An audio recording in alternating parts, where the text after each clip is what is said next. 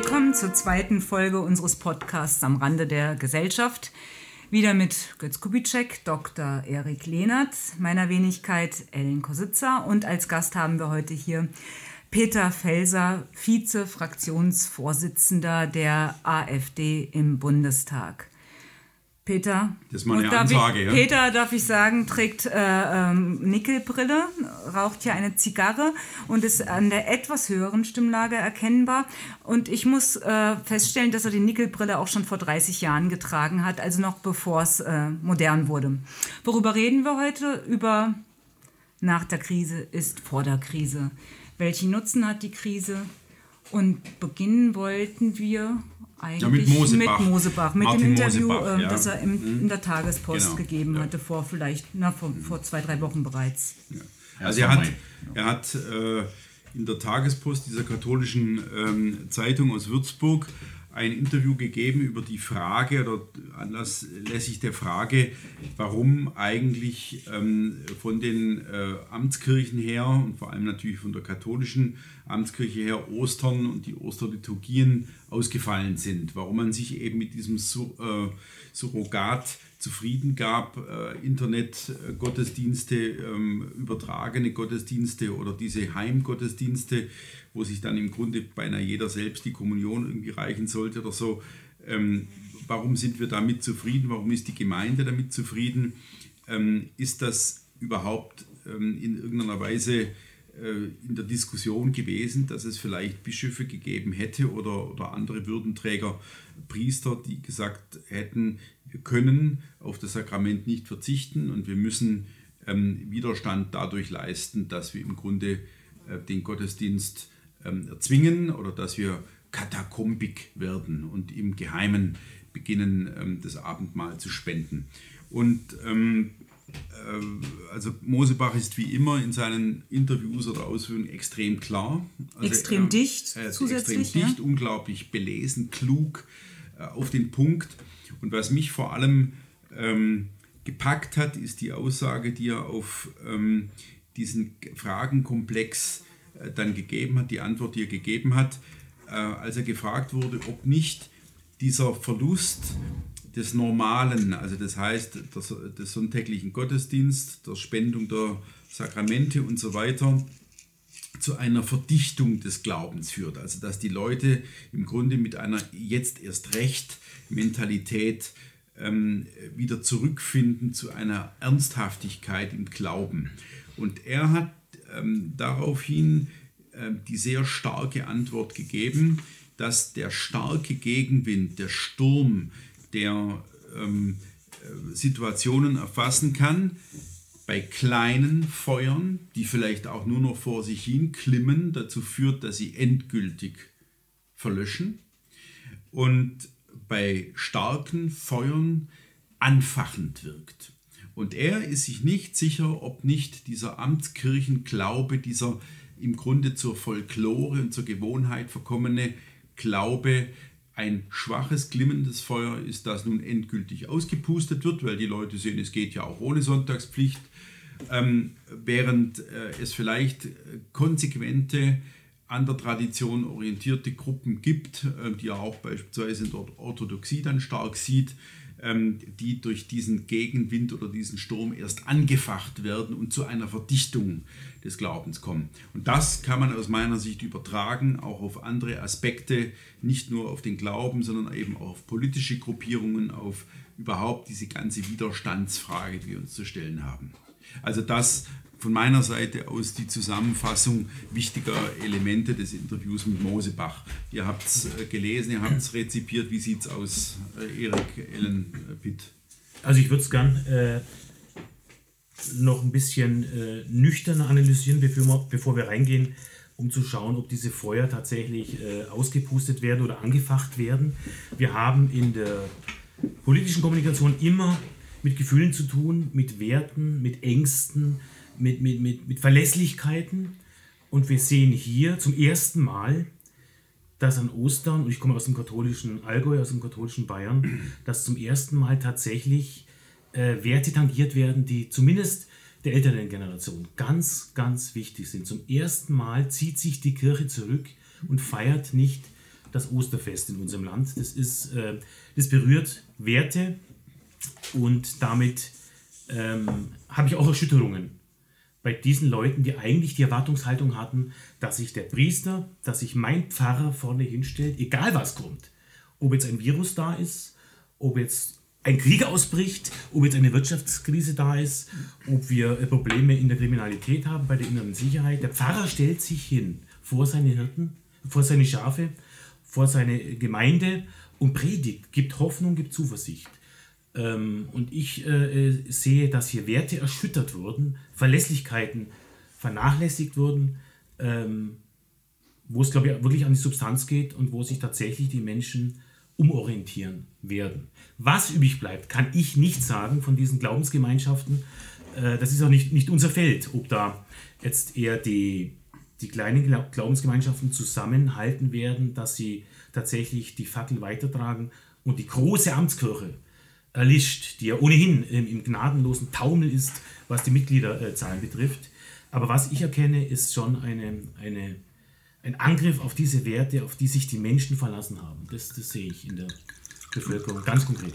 Naja, also für mich stellt sich die Sache nicht ganz so klar dar, weil ich weiß gar nicht, wie weit Mosebach jetzt für eine Mehrheit von Katholiken spricht oder für eine totale Minderheit, also vermutlich für eine Minderheit. Weil die Kirche ist ja auch nur deswegen so, weil die Mitglieder offenbar so sind oder die Gläubigen. Und ob die jetzt wirklich deswegen der Kirche den Rücken kehren, weil die jetzt auch gehorcht haben, was der Staat ihnen vorgeschrieben hat, das weiß ich gar nicht. Die haben es jetzt ja auch alles mitgemacht. Warum sollte das jetzt ähm, was ändern daran? Also die, da, ich, ich, ich bin auch ein bisschen unentschieden, wie ich seine Äußerung zu den Feuern auslegen soll. Also ist das jetzt, verglimmt das, blüht das auf? Ich meine, so ein kleines Feuer ist natürlich immer in Gefahr. Was meint er jetzt mit einem großen Feuer? Ja? Also das kann er ja nicht ernsthaft meinen, dass also die, die wenigen jetzt ein großes Feuer sind, die der, der gestärkt hervorgehen. Ich, ich bin da wirklich ein bisschen, naja, bisschen du, über. Du könntest es Nietzscheanisch auslegen. Also was, was, was eh strauchelt und schwach dahin vegetiert, das gehört gestoßen. Mhm. Und der Rest, der, der kriegt da naja, aber recht kommt, den Anstoß, ja. Kommst du doch wieder an das Problem. Ich meine, die, die, die Kirche ist ja nicht, nicht nur eine Institution oder ein Verein, sondern die ist natürlich mehr. Das ist die Versammlung der Gläubigen. Und wenn du sagst, die muss jetzt gestoßen werden, ja, da, da legst du ja im Grunde auch die Hand an das Fundament der ganzen Sache. Egal, was man daran kritisiert, ob das noch der Glaube ist, wie er sein soll, ohne dieses Dach funktioniert der Katholizismus nun mal nicht. Dach ja? und Fundament, vielleicht kann man auch das Wort Ballast benutzen. Ja, also ich, ich erkenne, wenn ich jetzt böse lese, erkenne ich da sozusagen eine neue Reformation drin. Ja? Also wir äh, sozusagen die wenigen, die in der Lage sind, ohne die Amtskirche auszukommen, ja, das, wenn ich das mal über so übersetze, das war ja auch im Grunde Luthers Gedanke. Also der eigentliche Christentum spielt ganz woanders als bei den Leuten, die einen Ablass einsammeln und so weiter.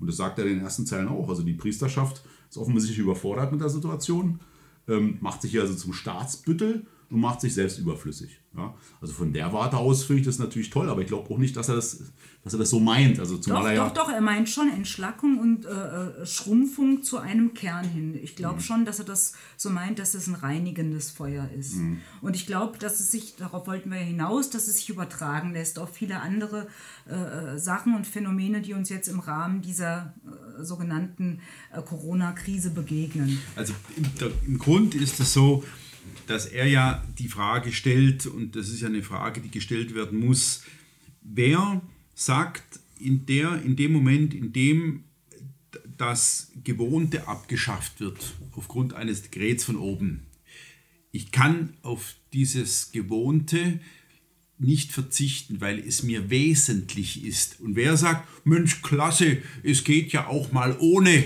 jetzt machen Nein. wir mal im Internet weiter und jetzt machen wir mal selber weiter und jetzt ist jeder sein eigener Priester und so weiter. Nein, wer sagt, ich kann ohne nicht. Ich muss dieses Sakrament empfangen dürfen und jetzt suche ich mit, mit allem, was ich habe, nach einem Weg, äh, dass ich es endlich wieder gespendet kriege. Das ist so wie eine die Krise Aushungerung die, die Krise der als Zustand der Läuterung. Ja, die, ja? so und, ist ja der eigentliche und, Begriff. Und das ist, das ist das, was er meint. Aber da sind wir doch eigentlich mhm. bei der Diskussion, die der Konservative ständig führen muss. Weil er, er, er sagt dann im Interview auch, wir haben natürlich einen steten Verfallsprozess vor uns.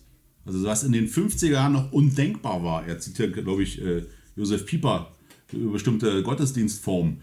Das ist für uns heute das zu bewahrende und das wollen wir jetzt nicht mehr verlieren. Also der Verfallsprozess ist allgemein. Die Frage ist, wo ist Schluss? Ja? Also wo kommt zwar dann zum Kern? Und da war der Kern in den 50er Jahren noch anders definiert, als er heute Also definiert gut, da sind wir uns einig drüber. Ja. Man kann, man kann im, im Grunde natürlich auch nicht immer theoretisch darüber sprechen, dass sich Dinge gesund schrumpfen, die können sich auch tot schrumpfen. Eben. Das, äh, So. da- das ist das, was du meinst oder Ja. wa- was ich auch sofort unterstützen würde. Also wir, ähm, wir, da hast du recht, wir sprechen im Grunde über das Bewahren von Dingen, die wir, solange sie da waren, im Grunde schon nur so halb bewahrenswert fanden, weil es eben tatsächlich bereits sowas wie ähm, ähm, äh, Schrumpfzustände oder, oder, oder Minderzustände sind. Aber lassen Sie uns mal übertragen auf, auf andere Bereiche. Ja, aber nochmal, aber warum, äh, warum werden hier die Institutionen so in Frage gestellt? Auch aus konservativer Sicht muss man doch schon festhalten, wenn die Institutionen wegbrechen, dann haben wir tatsächlich nur noch die Suchenden oder die Echten, die wirklich äh, aufgrund ihrer. Nein, nein, die tönernen Institutionen oder das, was an Institutionen tönern geworden ist, das bricht jetzt weg. Aber Das ist doch das Entscheidende. das ist Aber das ein- sind aber die großen Amtskirchen. Ja, hör zu, aber das ist doch die Grund, ein. Grund, ein Grunddilemma, ähm, das wir immer wieder thematisieren, Pitt, dass diejenigen, die eigentlich die Staatstragenden sind, wir, mit dieser Art missbrauchtem Staat nicht viel anfangen können. Das heißt also, dass wir diesen Staat erst wieder in einen Zustand zurückversetzen oder nach vorne versetzen müssen, dessen Bewahrung sich lohnt. Das ist dieser alte konservativ-revolutionäre Spruch, Dinge erst wieder schaffen, deren Erhaltung sich lohnt. Und das ist ja ähm, für, für Leute, die das nicht begreifen, eben tatsächlich nicht zu begreifen, ähm, dass man grundsätzlich für die Institution steht, aber nicht für diese Ausgestaltung der Institution. Also du bist erst dann Etatist, wenn der Staat so aussieht, wie er nach deiner Fasson sozusagen. der Götz Ja, ist kein Etatist. Der Götz ist kein Etatist. Doch, da kannst du jetzt auf dich zeigen und sagen, bist Nee, du, doch, du bist doch genauso. Du hast die Institution Bundeswehr kennengelernt Richtig. und du kannst in ihrem jetzigen Stu Zustand nicht mit ihr zufrieden sein, würdest aber niemals die Wehrbereitschaft, die Armee des Landes an sich in Frage stellen. Und das ist genau der Punkt. Ja gut, vielleicht kommen wir da zusammen. Ich habe jetzt eben rausgehört, dass die Institutionen der Staatskirchen komplett in Frage gestellt werden, dass nur die echten Gemeinden, die, die, die pulsierenden, die lebenden christlichen Gemeinden, dass die überleben würden. Das Nein, nein, nein, das ist ja, die Situation ist ja viel fluider. Also dass das letztlich ja, die ganze Situation, in der wir uns gerade befinden, ist ja so fluide, dass sich das überhaupt nicht trennen lässt zwischen rechts und links und oppositionell und ähm, äh, etabliert. Das ist alles in so einem Prozess jetzt und das betrifft auch die Kirchen, dass man da nicht zwischen Amtskirche und den, den weiß nicht, die, die zuvor als Sektierer galten, ob sie jetzt die alten, ja genau, genau, das, das, das kann man so nicht trennen, aber es wird irgendein Kern, irgendein, auf irgendeinen Kern wird sich zurechtdrücken, das Gefühl habe ich ganz stark. Gut, aber die Hoffnung, die wir insgeheim vermutlich auch haben, ist ja die, dass die Legitimität dieser Amtskirche dadurch natürlich schon ein Stück in Frage gestellt wird, wobei wir jetzt nicht die Hoffnung haben, dass sie komplett untergeht, sondern dass sie sich dadurch nochmal am Riemen reißt. Ja, also dass sie das. dadurch neu Genau, wir herausgefordert sind, wir wird sind, Genau. wir sind ja nicht die. Systemumstürzler, Genau. die sind ja die, die für Reform Weil wir sind uns ja auch einig, dass die Amtskirche, so wie existiert, ob nun evangelisch oder katholisch oder sonst was, ähm, sich in der Form überlebt hat. Also nur als, als Steuergeldempfänger äh, und Verwalter von, von Glaubensdingen, und das zeigt sich ja gerade in der Krise, äh, kann die keine Zukunft haben. Genau, das So, ist der Punkt. ja. Wo ist ernsthaft der Punkt erreicht, an dem diese Institutionen sagen, gut, bis hierher und nicht weiter. Ab jetzt kein Zurückweichen mehr, kein Zurechtkommen mehr. Wir, es gibt hier Bestände, die wir nicht aufgeben können. Die werden wir verteidigen, die werden wir durchsetzen. Und das ist ja dieser Punkt. Ich habe äh, dann in einem, äh, in einem Brief an, an, an Mosebach auch die Frage gestellt, wäre das nicht eigentlich ein wunderbares Bild gewesen, wenn es ein paar Bischöfe, ein paar ähm, Würdenträger gegeben hätte, die gesagt haben, also bitte dann verhaftet mich aus meiner Kirche heraus mit meinen Gläubigen, wir ziehen das jetzt hier durch. Also das heißt, echter Widerstand, ähm, weil man sich nicht verbieten lässt, dass man zusammenkommt, was nicht von Schaden sein kann, Ja, wenn man natürlich. Wenn zusammenkommt. in Bayern in dem Dorf der Priester gesagt hätte, bei uns findet der Gottesdienst Ja. statt, wären die Gläubigen gekommen. Ja, und, und wenn der Priester verhaftet wird, dann wäre Genau, das zum genau, Schwur gekommen. genau. Genau, es ist eine Zeit der Autoritäten. Also das äh, ist für mich auf jeden Fall der Fall. Ja, können wir den Gedanken übertragen? Wie sieht es mit anderen Institutionen aus? Wie, wie sieht es aus? Wie, wie bellt das äh, andere an, die jetzt irgendwie zeigen müssen, bleiben sie stehen oder kippen sie endgültig weg? Das, ist ja äh, die große Frage. Ja. Interessante Frage, weil natürlich sind wir alle zunächst mal auf uns selbst zurückgeworfen. Also die Institution Familie, die ist ja vermutlich, auch wenn es irgendwie klischeemäßig klingt, äh, nie so wertvoll gewesen wie jetzt in dieser Zeit. Genau, Also, Absolut. Ganz spannende Diskussion. worauf kannst du ich. dich Ja, noch verlassen? Ja, wenn du eine heile Familie hast, in der irgendwie sich für die Dinge gesorgt wird. Ja, so Institutionen. Bei den anderen Sachen, da sieht es da schon anders aus. Natürlich stehen wir in Europa irgendwie glänzend da, weil im Vergleich, Vergleich zu anderen Ländern, die ihr Gesundheitssystem völlig runtergewirtschaftet haben, die, die auch nicht diese, diesen Arbeitsethos, der irgendwie immer noch da ist, bei uns haben, die, na, bei denen sieht die Sache anders aus. Da kollabiert das Gesundheitssystem und so weiter, obwohl jetzt vielleicht gar nicht so viel passiert ist. Also da stehen wir auch noch gut da. Institutionen, müsste man sagen, in dem Moment, die, die tragen uns oder die, ja, die, die, die, die haben sich wieder mal bewährt. Die Frage ist, ist natürlich gut, dass sie sich bewährt haben. Ja, ähm, trotzdem ist das Fundament, auf dem die stehen, natürlich irgendwie wackelig, ja, weil sie ja permanent eigentlich in Frage gestellt werden auf der anderen Seite. Der Staat wird in Frage gestellt, äh, die, die, die, die, die Bundeswehr, Polizei, die Polizei, alles so. Ja. Aber das, das führt uns doch dahin, dass wir sagen können, äh, bei allem, äh, was uns bedroht und was hier äh, nach dieser Corona-Krise, ich, spreche, ich persönlich spreche nicht von der Corona-Krise, sondern eher von der Lockdown-Krise, weil wir die, die Finanzkrise Wofür du noch ein deutsches Wort finden wolltest. den, den Zerstörung des Mittelstandes, den haben wir noch vor uns. Aber die Frage ist doch spannend, was haben wir denn an Positivem entdeckt? Wo, was ist jetzt wirklich wichtig? Das fragt sich jeder oder fast jeder fragt sich jetzt, was ist wirklich wichtig? Und plötzlich ist der Garten, die Selbstversorgung, das Netzwerk, die Familie hat einen ganz anderen Stellenwert Wert als vor vier Monaten. Dazu kennt ihr, kennt ihr Nico Pelch, bestimmt. Der ist das Schreckensbild der Konservativen, ja.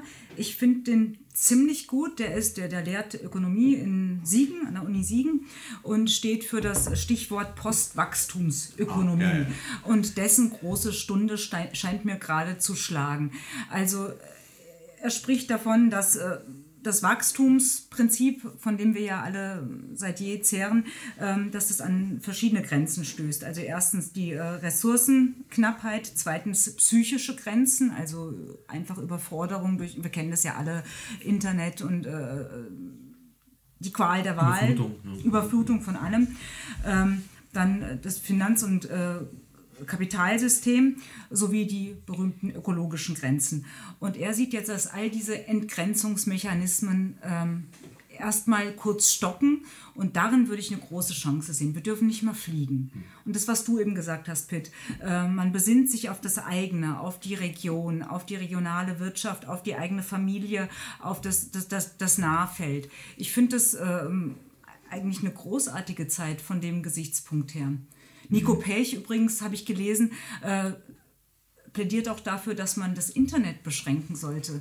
Krasser Gedanke. Nur alle zwei Tage Internetzugang. Und für Jugendliche und Heranwachsende Internet sowieso hart ähm, limitieren. Jetzt wir, also Er ist ein absolutes Feindbild für alles, was, äh, was nicht ganz links steht, aber ich, ich finde es großartig. Und ich, ja. Wir haben ja, also das gut, der Gedanke finde ich, finde ich gut und ich glaube, wir meinen auch dasselbe. Problem ist nur, die, diese Sache, der wir gegenüberstehen, die wird ja gleichzeitig mit einem völlig irren äh, Ausfluss an Ideologie, an, an, an äh, Pädagogik, an, an, an Beeinflussung der Massen, also die werden ja sozusagen alle irgendwie gleich gemacht, gleichgeschaltet. Durch Sinne- Pech oder die Krise? Nee, durch, durch, die, durch die Medien, die ja sozusagen der, das Sprachrohr sind, die uns die ganze Zeit einhämmern. Äh, also hier ist die große Krise, wir dürfen uns nicht mehr aus dem Haus bewegen und so weiter. Was wir jetzt als positiv deuten, hat natürlich andererseits den Effekt, äh, dass die Leute vermutlich auch in ihrem Denken ja in eine, Bahn gelenkt werden. Ja? Also nicht nur auf sich zurückgeworfen, sondern die ganze Zeit diesem Trommelfeuer vom politmedialen Komplex ausgesetzt sind. Da ist ein Virus, wir müssen dem alles opfern und so weiter. Die werden ja auf der anderen Seite auch umerzogen. Also ich weiß gar nicht, welcher Effekt jetzt ähm, wertvoller ist, dass wir uns aufs eigene besinnen. Ja, das kann vermutlich gar nicht jeder. Also wir dürfen ja nicht mal von uns ausgehen, dass Das also stimmt- alle das so in stimmt so einer natürlich. Das luxuriösen stimmt Das Situation andere ist die Orientierung an Autorität. Ja. aber ich muss schon wieder, in dem Punkt muss ich widersprechen. Ähm, das wird mir jetzt zu intellektuell, weil wir haben, wir haben Verlierer in dieser Krise. Wir haben Leute, wir haben Familien, da ist der Familienvater auf Kurzarbeit. Und er weiß, in vier Wochen ist er nicht mehr auf Kurzarbeit, sondern er verliert er seinen Arbeitsplatz. Wir haben Leute, die schlicht und ergreifend ihr Gasthaus zuschließen müssen, weil sie diese acht Wochen nicht durchgehalten haben. Wir haben Mittelständler, die haben jetzt eine Hilfe bekommen und die kriegen vielleicht noch ein Kreditangebot, aber sie werden nicht überleben, die Krise. Und die werden nicht intellektuell sagen, toll, dafür bin ich etwas ruhiger geworden und ich kann jetzt mit meinen Kindern ein bisschen mehr machen. Die haben ihre Existenz verloren. Wir reden jetzt von 10 Millionen Kurzarbeitern und wir reden in wenigen Wochen von einer, vom Anstieg der Arbeitslosenquote. Äh, Und für die Leute muss ich jetzt einfach mal äh, das Wort brechen. Für die, die sind keine äh, Krisengewinner. Die werden auch nichts Positives finden. Außer die geben es ihnen Aber du sprichst nicht von absoluter Armut. Wir reden immer nur von der sogenannten relativen Armut. Das klingt, soll jetzt nicht zynisch klingen, auch wenn es vielleicht so, äh, so klingen mag. Aber äh, dass es eine Krise ist, ist unbenommen. Also wir gehen hier jetzt durch eine ganz, ganz tiefe Welle Ja, durch. Das richtig. ist, das ist klar. Aber ich glaube, so radikal darf man sein, dass man daraus äh, positive Effekte erwarten darf. Ich, ich will vielleicht nochmal die Ebene kurz wechseln, damit wir vielleicht noch ein bisschen, dass wir jetzt nicht so sehr in, in diesen beiden Lagern verweilen. Also einmal äh, das Finden zu einem selbst und die anderen, die natürlich auch durch die Krise wirklich massiv gebeutelt sind. Weil eigentlich ist es ja, Ja, so. aber wollten wir nicht alle gebeutelt werden? Ja, ja, klar. Bloß ähm, wir sind darauf vorbereitet, gewissermaßen gebeutelt zu werden. Ja, und äh, uns trifft das irgendwie nicht so hart. Aber die Masse ist ja darauf gar nicht vorbereitet, sondern die, die hängt im Grunde an der Zitze des Staates oder so. Und das ist noch der positivste Fall. Und wenn die nicht daran hängen, dann hängen sie jetzt da dran für eine gewisse Zeit auf niedrigem Niveau. Und ich glaube, wie gesagt, wir haben ja alle irgendwie ein Häuschen und im Grünen und, und so. Das, das, das haben ja auch nicht alle, die sich Check darauf your privilege. Ja? Genau. Und äh, haben auch nicht alle ein gut gefülltes Bücherregal oder Interesse daran. Das heißt, für die spielt das natürlich eine ganz andere Rolle. Und darauf wollte ich jetzt hinaus. Eigentlich hat uns ja in dieser ganzen Situation der Nationalstaat im Grunde, so ja nicht gerettet, aber man sieht, der funktioniert irgendwie anders als die anderen. Also Deutschland für sich genommen hat das relativ gut hingekriegt. Wir können mal gerne darüber reden, wie, wie sinnvoll das war und so weiter. Und dennoch wird ja in dieser Krise, der also den Nationalstaat als letztlich die Rückversicherungsanstalt für die Masse der Leute gezeigt hat, in Frage gestellt. Dass man sagt, das müssen wir alles europäisieren, die Grenzen müssen wieder aufgehen und das kann alles kein Zustand sein. Und das, das wäre nochmal so eine Frage, versprechen wir uns davon eigentlich einen neuen Nationalismus-Schub, ja, im positiven Sinne natürlich, oder äh, wird das Ding genauso verpuffen, Also- wie was wir haben? Also dann kann ich, kann ich nur zustimmen. Das ist auch eine, eine Folge der Krise und es wird, wird noch spürbarer werden in den nächsten Monaten, dass wir eine Renationalisierung sehen werden. Wir haben es jetzt, jetzt schon äh, gemerkt, dass die Nationalstaaten handeln, nicht die EU. Äh, von der Leyen und Brüssel haben überhaupt nichts mehr zu sagen. Die Nationalstaaten kämpfen um Überleben und kämpfen für ihre Bürger. Und nur aus dem kleinen Bereich Landwirtschaft, ich bin nun mal im Ausschuss äh, Landwirtschaft in, in Berlin tätig, da merken wir, wir brauchen eine Rückbesinnung auf den Nationalstaat, damit wir unsere Landwirtschaft organisieren. Ganz konkret gesagt, wir haben Selbstversorgungsgrade bei Milch, Fleisch, die sind alle jenseits der 100 Prozent, das ist wunderbar. Wir sind aber abhängig zum Beispiel beim Gemüse. Und da muss der Nationalstaat agieren jetzt und er wird agieren. Er wird hier die, die Bürger versorgen müssen mit, mit Gemüse, was hier in Deutschland produziert worden ist, in den Regionen. Das sind so kon- konkrete, ich weiß, ich wäre jetzt schon wieder sehr, sehr rational, Ja, aber da aber das noch. sind politische Implikationen, die wir in Berlin zum Beispiel spüren. Aber da kommen wir doch auf einen Punkt. Die, die Sache, nehmen wir an, das führt dazu Renationalisierung, eine stärkere Autarkie oder eine stärkere nicht, sondern überhaupt hin zu einer Autarkie.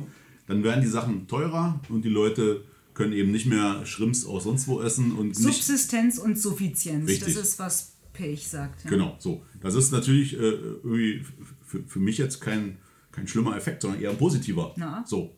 Und das wäre jetzt eben auch nochmal eine Sache. Ist also unsere elitäre Haltung ja, den Dingen gegenüber der Masse zu verkaufen.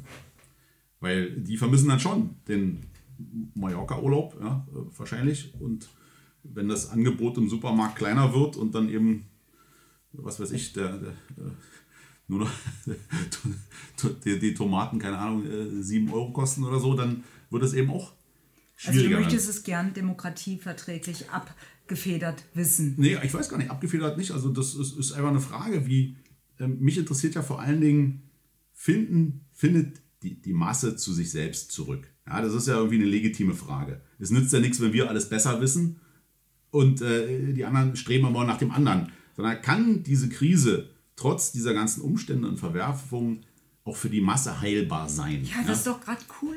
Ja. Zwang. Und jetzt ist es äußerer Zwang, den keiner, kein Diktator, kein Despot ausübt. Ja, sondern aber jetzt weißt du doch, der politische Wettkampf findet zwischen, sagen wir mal, idealerweise zwischen den Renationalisierungsbefürwortern statt und den Globalisten. So, und da kommen die, äh, die, äh, die Globalisten und Mm, na, sagen, wie ich sagte, wir die, müssen... Gren na, na, die Lass mal Grenzen. Erik, die, ganz kurz noch Erik. ja, Moment mal, ihr habt alle Sessel mit Armlehnen. Ich sitze hier als Einzige ohne Armlehnen und Männer, haben diese auf äh. Konstellation aufgestellt. Ja? ähm, äh, die, die Grenzen eben sind fluide. Wir haben nicht auf der einen Seite, das, das ist auch zu viel, zu viel vorausgesetzt vom äh, einfachen Bürger, dass er sich entweder als Globalist oder Nationalist definiert. Ja, wir haben Leute, die von Freiheitsverlusten reden und die Mhm. eminent spüren und von anderen Leuten, diese eben in unserem Dorf, spürt man die? Spürt man nicht. Hm. Götz. Also ich Gut, will, gut, ich will, ich will nicht, äh, also ich, ich will nicht einfach mit breiter Brust nach vorne stürmen und sagen, super, die Krise äh, bringt uns jetzt allen was. Ähm, ich will nicht in der Haut eines Familienvaters stecken, der gerade eben seine Arbeit verliert und in irgendeiner Wohnung wohnt, die ihm nicht gehört. Ähm, und ich will auch nicht darüber reden, ob er selbst schuld ist, dass er lohnabhängig war und in einer Wohnung wohnt, die ihm nicht gehört. Es ist nun mal so. Und es ist für ihn nicht schön, dass er diese Sicherheit verliert, die er vorher hatte. Ich rede jetzt nicht von den faulen Schweinen, von denen wir in, in Deutschland genügend Leute rumhängen haben, also die wirklich fett vom Staat gelebt haben und, und, äh, und, und im Grunde beinahe sowas wie Hartz-IV-Dynastien mittlerweile ausgebildet haben. Von denen rede ich nicht. Ich rede von denen, die jetzt unverschuldet in, in echt schlechte Situationen geraten. So. Und, ähm, und äh, da, da muss ich sagen, ähm, also da muss eine Partei äh, wie die AfD, da muss überhaupt die Politik schauen, ähm, dass diese Leute abgefedert werden. Die Konzerne müssen nicht unbedingt abgefedert werden, es müssen diese Leute abgefedert werden. Auf der anderen Seite hoffe ich sehr, ähm, dass die Leute dennoch, also diese breite Masse, dennoch innehält und sagt, wie kann ich mich, um es modern auszudrücken, in Zukunft etwas stabiler aufstellen. Ja? Und ist es nicht irgendwie hybrid, wie ich gelebt habe? Das ist schon meine Hoffnung. Also, dass, die, äh, dass man das Regionale entdeckt, dass man das Naheliegende entdeckt, dass man eine andere Form der Zufriedenheit mit dem entdeckt, was man hat, dass die Zufriedenheit nicht in einem Leistungsvergleich der äh, weitesten Flüge besteht, die man absolviert. Also ich war auf den Seychellen, du warst nur ähm, auf Forteventura oder irgend so ein Kram, sondern äh, dass man tatsächlich stabiler wird ähm, und krisenunanfälliger wird. Ähm, und das ähm, ist ja äh, beispielsweise symptomatisch ähm, und, sp- und, und sinnbildlich in dieser ganzen, in dieser ganzen Vorratshaltung geworden. Ähm, das, was da heute Prepper genannt wird und was da irgendwie einen gefühlten Kühlschrank und eine gefühlte Speisekammer hat, das war in der Generation unserer Großeltern der Normalzustand. Also niemand ist dort täglich irgendwie einkaufen gerannt und wusste, dass er das Zeug irgendwie frisch aus der Theke kriegt. So, und das, das ist so ein, also dieses doppelte Bild. Ich will nicht ähm, vom Privileg ein erfolgreicher Verleger auf einem, äh, auf einem ehemaligen Rittergut mit einem riesigen Garten und einer stabilen Familie aus äh, sozusagen die Masse bewerten. Das ist, das ist schon der Punkt, also an dem ich Ihnen, Ellen, im, Grunde widerspreche. Ja? Ähm, ich, ich meine, dass nicht jeder in der Lage ist, weitblickend für sich selbst gesorgt zu haben in den letzten 20, 30 Jahren. Und trotzdem sind es unsere Leute und jetzt lernen sie was und ich hoffe, dass sie es lernen. Also dass es nachhaltiger wird. Also da bin ich wirklich dankbar, dass du das nochmal so klar ansprichst. Wir können nicht sagen, die Leute äh, haben jetzt ein anderes Bewusstsein und bewerten jetzt die Situation anders und plötzlich haben sie auch irgendwo ihren Schrebergarten und äh, machen ihren, äh, Urlaub, ihre Urlaubsplanung anders. Da kann sich viel tun. Aber wir sind doch, wir sage ich, äh, die Politik, auch der Staat ist doch dafür verantwortlich für diese äh, Menschen und da muss es mehr geben als nur die Hoffnung, dass sich jemand umbesinnt. Ja, aber es gibt so einen Erziehungsauftrag und da bin ich jetzt wieder voll bei dem, ähm, bei dem äh, Pech oder bei dem, was die Ellen gesagt hat. Ich will dass die Leute bescheidener sind. Ich will, dass sie dankbar sind für alles, was sie bekommen. Ich will, dass sie ihren Teller leer essen. Ich will nicht, dass sie wie die Bekloppten für 15 Euro hin und her fliegen. Ich, ich will, dass sie sich ähm, um ihre Kinder kümmern, dass sie wissen, was eine Familie ist. Also, dass sie auch wissen, was eine gute Nachbarschaft ist. Ich will, dass sie wirklich ähm, ähm, für sich selbst sorgen auf eine gute Art und Weise. Und ich will, dass ihnen jeden Tag zehn Dinge einfallen, die das Leben schöner machen, ohne dass sie Geld kosten. Das ist beispielsweise auch so eine, so eine Krisenübung aus meiner Sicht, dass man sich überlegt, welche zehn Dinge kann man mit seinen Kindern anstellen, die nichts kosten und einen guten Tag bescheren. Ja? Und das ist natürlich etwas, das weiß ich, das wollen die Technokraten und die Voraus- und Fortschritts- und ähm, äh, äh, äh, Freunde unserer, unserer Denkbewegung nicht hören. Aber da bin ich eben ein Öko oder da bin ich oft viel näher an irgendwelchen Graswurzellinken dran als an irgendwelchen AfD-Technokraten. Ähm, ich will, dass die Leute tatsächlich Verzicht üben und, und andere Dinge als den Materialismus stark machen in sich. Wir sind ja? in vielem sind wir einer Meinung, aber wir sind keine Libertäre hier, glaube ich, oder hoffe ich zumal. Äh, dass wir hier äh, sagen, jeder muss sich selbst seine äh, Grundlagen schaffen. Das, das ist einfach, äh, das wäre jetzt utopisch, das ist fast eine äh, eigene Ideologie. Wir müssen äh, politisch steuern, dass diese Menschen die Chancen haben, umzudenken, dass sie die Chance haben, eben über, über, über, überhaupt durch die Krise durchzukommen. Die haben eben nicht vorgesorgt. Richtig, alles richtig analysiert. Aber wir können jetzt nicht sagen, völlig libertär, jeder, jeder soll sich das selbst das, äh, Davon redet niemand. Da, das, davon doch, das hört sich aber so an. Nein, nein, das hört sich überhaupt nicht so an. Das ist doch einfach nur die, der Punkt. Ich bin in der Hinsicht tatsächlich der Meinung, also ich bin nicht der Meinung, dass jeder seines Glückes Schmied ist. Das, da, dieser Meinung bin ich nicht. Das ist in so einem komplexen System wie unserem, in so einer komplexen Gesellschaft wie unserer nicht möglich. Es wird immer ähm, sehr, sehr, sehr viel mehr abhängige Leute geben als unabhängige Leute. Der, der, der Grad der Selbstständigen, ähm, der wird sich nicht, nicht schlagartig erhöhen können. Also das ist ein gewinnter Prozentsatz, der in der Lage ist, ständig sich selbst neu zu erfinden oder irgendwas zu betreiben. Der Rest, und das ist der große Rest, der ist abhängig beschäftigt. Punkt. Was ich aber will, ist, dass den Leuten klar wird, schmeiß halt mal das Smartphone an die Wand äh, und entdeck den Sandkasten neu, ja? entdeck das Puzzle neu, entdeck das Kartenspiel neu, entdeck die Wanderung neu, entdeck deinen Garten, den Balkon, äh, die Nachbarschaft, das Trinkgelage, all diese Dinge neu, die möglich sind, ähm, ohne dass man abhängig ist von irgendetwas, was einem irgendeine Hochtechnologie vor die Nase knallt, was einen letztlich nur vereinzelt und irgendwie abhängig macht. Entdecke neu, dass in dir eine, eine, eine Beschäftigungsfantasie Ganz steckt. genau, die Krise ja? als Lehrer. Und die Krise auch, nicht als Zwingmeister, sondern als Lehrer. Auch, auch eine Umschulungsfantasie. Also dass eben klar ist, wenn das nicht funktioniert, dann komme ich auf die nächste Idee und auf die übernächste und auf die drittnächste Idee.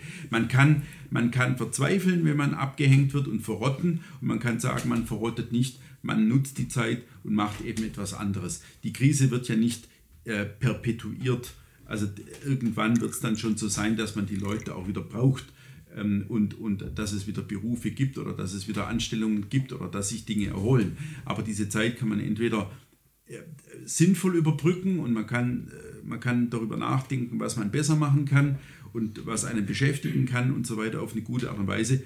Oder man geht eben unter. Ja, und das ist schon so eine, so eine innere Frage, eine Charakterfrage, eine Mentalitätsfrage. Und da, da meine ich, äh, das kann der Staat gar nicht ordnen oder sortieren, sondern das, das muss wieder wachgerufen werden. Und das ist das, was die Ellen sagt, die Krise als Lehrmeister. Ist es eher als Lehrmeister für die, äh, für die Politik tatsächlich, für, für die äh, Altparteien auch?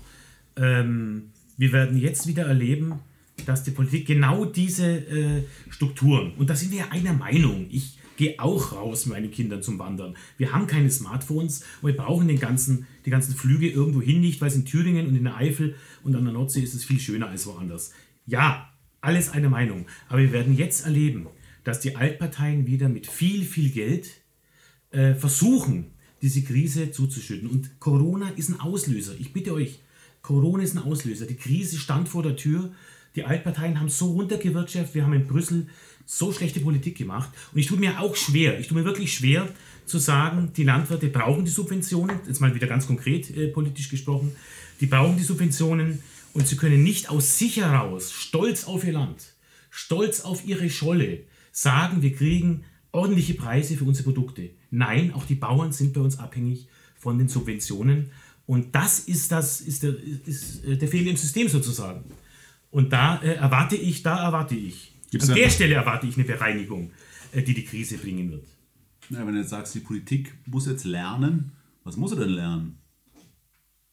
Also die, der Punkt ist doch, eigentlich muss die Politik lernen, wir müssen uns als Land auch selbst genug sein, uns also nicht für andere ja, irgendwie ja, verantwortlich fühlen, für Leute, die in Not sind natürlich, aber jetzt nicht für den Rest der Welt oder nicht für ganz Europa. Und wir müssen eigentlich zurück äh, zu uns selbst finden, ja, zu Deutschland. So. Meinst du das? Das müsste sie dann. Das Bundesverfassungsgericht hat vielleicht in seiner allerletzten nationalen Entscheidung, da wird wahrscheinlich in den nächsten Jahren nichts mehr kommen, mhm. hat zum letzten Mal festgestellt, dass das mit unserer Verfassung, die wir alle, da haben wir ein Eid drauf geschworen, Götz, als Offizier oder du auch, äh, dass zum allerletzten Mal die nationale Verfasstheit verteidigt wurde gegenüber Brüssel. Und unsere ehemalige Verteidigungsministerin Ursula von der Leyen hat nichts Besseres zu tun, als zu sagen aus Brüssel, mhm. wir werden Deutschland verklagen, mhm. weil so geht es nicht. Mhm. Und da sehe ich äh, die, die, die letzte Hoffnung sozusagen, weil es Italien, Griechenland, Spanien, Frankreich, die machen es uns ja vor. Die sagen, jetzt geht es darum, jetzt geht's ans Eingemachte. Jetzt geht es darum, ob unsere Leute durch die Krise kommen. Genau, weil die haben ja immer noch eine Rückzugsposition. Die können ja sagen, die EU äh, zahlt das bitte alles schön und was am Ende dann Deutschland zahlt. So, also die, die Position haben wir ja nicht, die Rückzugsposition. Und ich, ich sehe ehrlich gesagt auch gar keine politische Bewegung, die diese Renationalisierung äh, in der Schärfe propagiert. Weil die Regierung tut es nicht, die wird es nicht lernen. Wer macht denn das? Ja, also das ist auch die AfD nicht. Gut, aber was wir sehen, ist, ist eine äh, Bürgerbewegung in ganz Deutschland, ja. Äh, die sich ganz diffus vor allem um die Freiheitsbeschränkungen äh, Sorgen machen. Die sagen, mit diesem seltsamen Virus, mit, diesem, mit dieser sogenannten mhm. Pandemie, werden jetzt Freiheitsrechte beschnitten, die vielleicht auch nie wieder zurückgenommen werden. Mhm. Und da sehe ich eine ganz große aber das steht ja im Be Bewegung. Also, müssen wir auch mal diskutieren, was sind das eigentlich für Bewegungen? Ich würde sagen, das sind zwei Paar Schuhe. Das also steht da, in einer gewissen Spannungsbeziehung ja, zueinander. Sogar das, also das, das ist ja oft so, dass diese, ähm, diese, diese Bürgerbewegungen oder andersrum diese Protestbewegungen, die sich da jetzt sammeln, im Grunde die die Bewegungsfreiheit oder die, die, die Bürgerrechte der ganzen Welt im Blick haben. Also die haben ja eben oft nicht äh, im Blick, dass hier wieder in nationalen äh, Rahmen verhandelt wird. Und das ist schon eine Grundfrage, warum, ähm, warum äh, bei allem, was sich jetzt gezeigt hat, dass wir also tatsächlich ein Gesundheitssystem haben, das über Jahrzehnte ein Drittel Überkapazität geleistet hat und diese Überkapazität jetzt eben dazu führt, dass wir keine Probleme haben mit, mit der Versorgung von Intensivpatienten oder dass unser System eben immer noch kleinteiliger wirtschaftet als sehr, sehr viele andere Länder. Also dass, dass wir äh, immer noch das haben, was man einen gesunden ähm, Mittelstand, nennt ja. und so weiter. Ja, ähm, ja, warum das nicht automatisch dazu führt oder durch eine Partei, und da spreche ich jetzt natürlich deine Partei an Pitt, äh, dazu geführt wird, äh, dass man sagt, also diese Nation oder dieses Volk hat sehr vieles richtig gemacht. Ja, das liegt gar nicht an Merkel oder, das, oder, oder, oder an irgendwelchen anderen äh, Parteien, die dieses Land in, letzter Zeit regiert haben, sondern es liegt an einer Grundmentalität. Das heißt also Krisenvorsorge oder sowas wie Kleinteiligkeit, sowas wie Stabilität, sowas wie abgesichertes Wirtschaften, ähm, sowas wie ähm, zurücklegen, also der berühmte Sparpfennig, der eben da ist, wenn man ihn braucht. Das liegt in der Mentalität dieses Volkes und deswegen steht es jetzt besser da als andere, die das nicht haben. Und das sollte uns eigentlich dazu führen zu sagen, wir können es irgendwie nicht übertragen auf andere Länder. Also gucken wir mal in Zukunft, dass diese Eigenständigkeit gewahrt bleibt, dass diese Besonderheit gewahrt bleibt, diese Mentalität gepflegt wird, richtig gehend gepflegt wird in unserem Land. Das ist etwas, was äh, was für den Ernstfall vorgesorgt hat. Und, und, und das, ähm, das muss man äh, aus meiner Sicht jetzt unbedingt stark machen. Das ist kein Chauvinismus, das ist kein, äh, kein, kein, ähm, keine Überheblichkeit, ja, sondern das ist einfach eine, eine Bestandsaufnahme, die jeder Überprüfung standhält. Und das würde ich mir niemals als Volk oder Nation oder als Politiker, der dieses Volk und diese Nation vertritt, nehmen lassen. Niemals. Da, da, dass wir besser vorbereitet waren und sind als andere. So. Die ganz andere Frage ist die, und die will ich wirklich im Grunde beinahe zum Abschluss eigentlich jetzt unseres heutigen Podcasts stellen. Wenn es jetzt überall heißt, wir müssen nach und nach zurückkehren zur Normalität. Was ist denn Normalität? Was war denn vor dieser Krise normal? Wollen wir das überhaupt? Und da kommen wir ja wieder zurück auf den Verzichtsökonomen, also auf diese Verzichtsfrage, auf diese Beschränkungs-, Bescheidungsfrage. Ähm, ähm, also auf den Abbruch der Entgrenzungsmechanismen. Ja, genau. Also ja? Die, die Leute, die, die, die haben doch jetzt gesehen, dass diese, diese beinahe perverse Form der, der grenzenlosen Globalisierung auch dazu geführt hat, dass vom ersten Ausbruch äh, der, der Pestpocken in China bis zum Ausbruch der Pest in Europa nicht mehr 28 Jahre vergehen, so wie das eben im 14. Jahrhundert der Fall war, ähm, sondern dass das Ganze binnen weniger Wochen global zum Problem geworden ist. Also, dass, dass, dass, dass etwas vollkommen Unkontrollierbares in dieser Welt ist. Und das meine ich jetzt nicht nur im Blick auf diesen Virus, das meine ich auch im Blick auf viele andere Felder, die im Grunde nur wirklich dadurch wirksam kontrolliert oder eingehegt werden können, dass es nationale Grenzen gibt, ähm, die im, im Grunde für bestimmte Dinge nur schwer überwindbar sind. Beispielsweise. Ganz genau. Die Geschichte war noch nie so offen, oder selten so offen, wie sie heute ist. Und dennoch lag die Frage nach Grenzen in jeder Hinsicht, ob es die Digitalisierung angeht, die Globalisierung und äh, das große Ganze, lag nie so nah, die Frage nach Grenzen. Also ich finde, das ist eine, eine Krise, wie man sie sich besser nicht hätte wünschen können. Na gut, gut ob, ja, ob, äh, ob, das jetzt für alle äh, so eine äh, herbei äh, erwünschbare Krise ist, sei mal hingestellt. Aber wir sind auf jeden Fall einig in dem Punkt, dass wir hier nochmal die Globalisierung in Frage stellen. Meine Kollegen von der CDU im Ausschuss sagen, ja, sie können die Globalisierung nicht zurückdrehen. Doch, wir müssen sie zurückdrehen. Ganz genau. Ich habe vor 20 genau. Jahren oder vor 30 Jahren die Globalisierungsfalle gelesen von zwei Spiegelredakteuren. Das ist genau die Falle, in die wir hineingetappt sind. Wir lassen Medikamente in China produzieren. Wir lassen äh, Kleidung in China produzieren. Wir lassen mittlerweile unsere Patente, die wir hier angemeldet haben, äh, dort zur Ausführung kommen. Und das hat sich jetzt gezeigt. Es war ein Riesenfehler. Und da müssen wir zurück. Und da, da sehen wir die ersten Tendenzen, dass wir da zurückkommen auf den Nationalstaat. Also da sind wir einer Meinung, Götz. Also da äh, gebe ich dir völlig recht.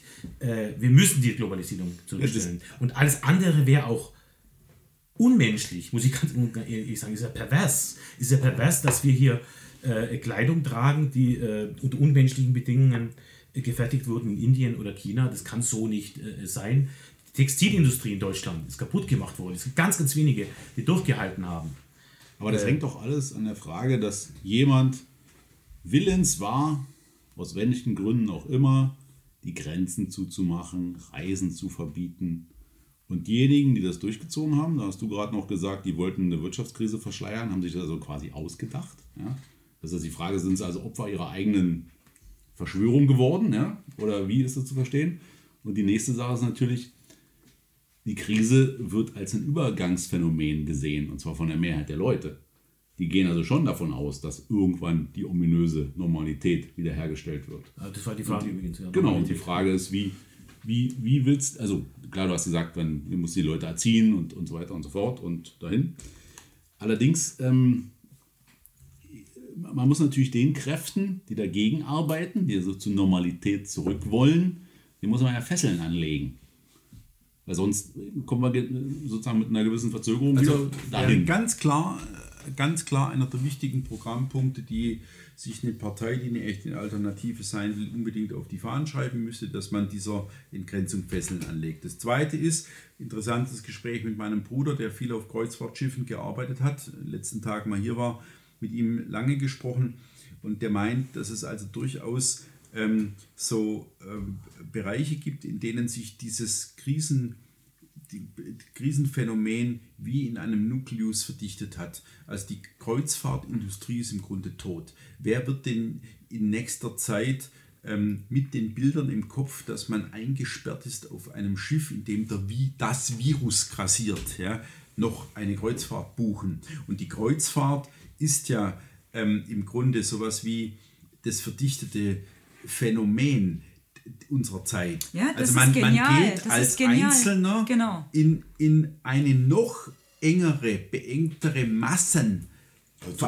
das- das halte ich für naiv, dass das nicht Nee, nee, zurückkommt. Moment. Also im Moment äh, ist, ist es tatsächlich so. Aber das Bild ist Die richtig. Tendenz das ist Bild so. ist richtig. Und- und meine- und jetzt Keiner von uns würde auf so ein der- Kreuzfahrtschiff Ich, ich gehe immer, also ich habe, weißt du, Erik, keine besondere, setze keine besondere Hoffnung auf die äh, Mündigkeit des Einzelnen und keine besondere Hoffnung auf die Wohlerzogenheit des Einzelnen und so weiter. Da sind wir ja auch viel zu skeptisch Aber da hast du in dieser Hinsicht. eingefordert. So, aber ich meine trotzdem, dass man, wenn überhaupt, jetzt die Chance hat, doch eine, eine viel größere Zahl an Leuten zu erreichen und ihnen beizubiegen, dass sie sich nicht irren, wenn sie mit großer Skepsis auf die Entgrenzung schauen. Also dass, dass jetzt sozusagen sowas wie eine Türe offen ist für die richtigen Themen. Da bin ich mir ganz sicher. Das würde ich gar nicht bezweifeln. Äh, bloß die Hoffnung, dass sich das, dass sich das durchsetzt. Ich weiß nicht, also wenn du dir äh, die Bild-Zeitung anguckst, die fragt um jeden zweiten Tag, wann können wir wieder nach Mallorca? Also das ist jetzt ja nur sinnbildlich für, für, die, für Kreuzfahrten oder was auch immer. Und das Argument, dass viele Leute ihre Arbeit verlieren, das gilt natürlich genauso auch für die Tourismusbranche. Ja? Also äh, deswegen, also ich, ich, ich weiß nicht, ob das so heilsam sein wird, Es rumpelt und pumpelt in meinem Bauch.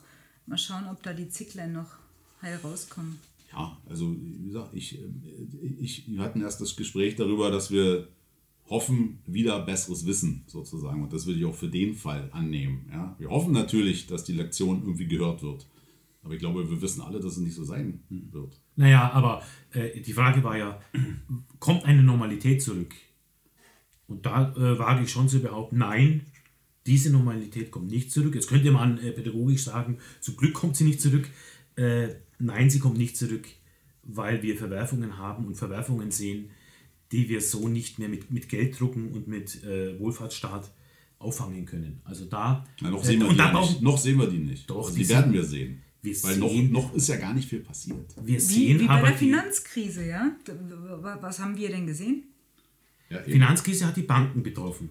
Jetzt betrifft es die, den Mittelstand. Jetzt IFO-Institut. Schaut euch die Zahlen an. 10 Millionen äh, Kurzarbeiter, 12 Millionen Okay, Kurzarbeiter. dann Kurzarbeit heißt wie viel? Heißt jetzt mittlerweile wie viel Prozent? 70, 75? Äh, vom, vom Gehalt? Äh, Ja. Ja, ist also noch nicht schlimm. Äh, Geht es ins Eingemachte? Nein, Nein, geht es nicht. aber äh, nach der Kurzarbeit, Kurzarbeit kommt nicht die Vollbeschäftigung, sondern dann kommen die ersten Arbeitslosenzahlen. Und dann wird es äh, interessant. wir haben, ja. Dann wir haben wird's wirklich Das spannend. IFO-Institut Institut sagt, dass 30% der Mittelständler noch drei Monate aushalten. Hm. 50% halten noch sechs Monate aus. Aber jetzt muss ich mal 50 ganz... Prozent sind in sechs Monaten weg. Oder nur noch fünf Monate. Ich bin auch ketzerisch gestimmt und zynisch, aber Erik, du erst. Also wenn, wenn ich jetzt, äh, die Frage muss dann schon erlaubt sein, wenn sich also jemand die Corona-Sache ausgedacht hat, um die, um die Wirtschaftskrise zu verschleiern, warum soll er sich dann nicht ausdenken, noch bis zur nächsten Wahl mindestens äh, die Sache zuzukleistern? Also ausgedacht ist sie, glaube ich, nicht. Da möchte ich schon widersprechen. Es ist ein schöner Vorwand. Äh, man kann das nehmen. Es ist in, äh, in China äh, was ausgebrochen. Wir haben in, in Italien die Toten, wir haben in den USA die Toten. Äh, diesen Virus gibt es. Ob es jetzt eine leichte oder schwere Grippe ist, ja, ist jetzt eine ganz andere Frage. Es ist nicht ausgedacht, aber es ist ein schöner Vorwand. Es ist ein, äh, es ist ein Auslöser jetzt für die Krise, die jetzt richtig massiv zuschlägt. Und dann wird es heißen, oh, damals dieser komische Virus hat die ganze Wirtschaft kaputt gemacht. Und da müssen wir dagegen sein. Wir müssen jetzt den Leuten sagen, es ist nicht der Virus oder das Virus, es ist tatsächlich äh, die falsche Politik der letzten 20 Jahre. Wenn nicht jetzt auf die nationale Ebene äh, die Politik wieder zurückkehrt, dann wird es richtig schwierig. Wollen Sie noch äh, ketzerisch und zynisch sein? Äh, nein, das war jetzt nur, ach, das war jetzt nur, ich hatte noch zwei Gedanken. Der eine war, dass ich heute im Radio gehört habe, dass der Mitteldeutsche Verlag, ähm, der von ihrem Studienkollegen Götz, ihrem Studienkollegen Roman Plischke geführt wird, dass der ums Überleben äh, krebst und 15.000 Euro gerade Sofortmaßnahme äh, erhalten hat, aber dennoch nicht weiter kann. Mann, wie gut geht's uns doch, oder? Und haben die sich nicht verdient. Also ich bin da, ah, ich habe manchmal so gern so eine zynische Ader. Äh, dieser mitteldeutsche Verlag, der uns von den Ständen vertrieben hat, äh, die wir damals als Buchmessenbesucher uns nur die Bücher anschauen wollten. Und jetzt, mh, mm, jetzt geht diese ganze Kulturblase, diese äh, subventionistisch aufgeblasene Blase unter. Also äh, klammheimliche Freude bleibt bei mir da ehrlich gesagt nicht aus. Zum Schluss hätte ich noch die Abschlussfrage. Ähm, seid mutig und wachsam. Wer hat es heute gesagt? Wahrscheinlich Haldenwang, oder? Haldenwang? Pitt? Seid mutig und wachsam. Hm. Heute gesagt. und zwar und zwar gerichtet nicht an Zeitgenossen, also. sondern an uns Zeitmenschen, weil Genossen verdächtig wäre. Kenny Jepsen. Kenny, cool, ja. Pitt immer noch nicht? Das kann nur mein, mein Chef sein, Dr. Holland. Sehr cool. Es war Angela Merkel. Na, siehst du. Zeitmenschen seid mutig und wachsam. Damit können wir. Ja, das ist, also man sieht dann, dass Frau Merkel doch ein guter Querschnitt ist. Ja, die ist, die, ist die Mutti. Ja, ja, ja. Also, ich meine, das ist jetzt zwar jetzt billig, aber ich, ich meine, manchmal muss ich sagen, ja, Nee, nicht mutig. Jedes mutig. Volk hat schon die Regierung, die es verdient. So sieht es aus. Das ist nämlich der Punkt dabei. An dem Punkt wollen wir lieber nicht weiterreden. mutig ja, und wachsam. Ja. Ende Gut, Gelände. Also, danke. Bitte. Ich sag danke. Dann Prost. Zum Wohle.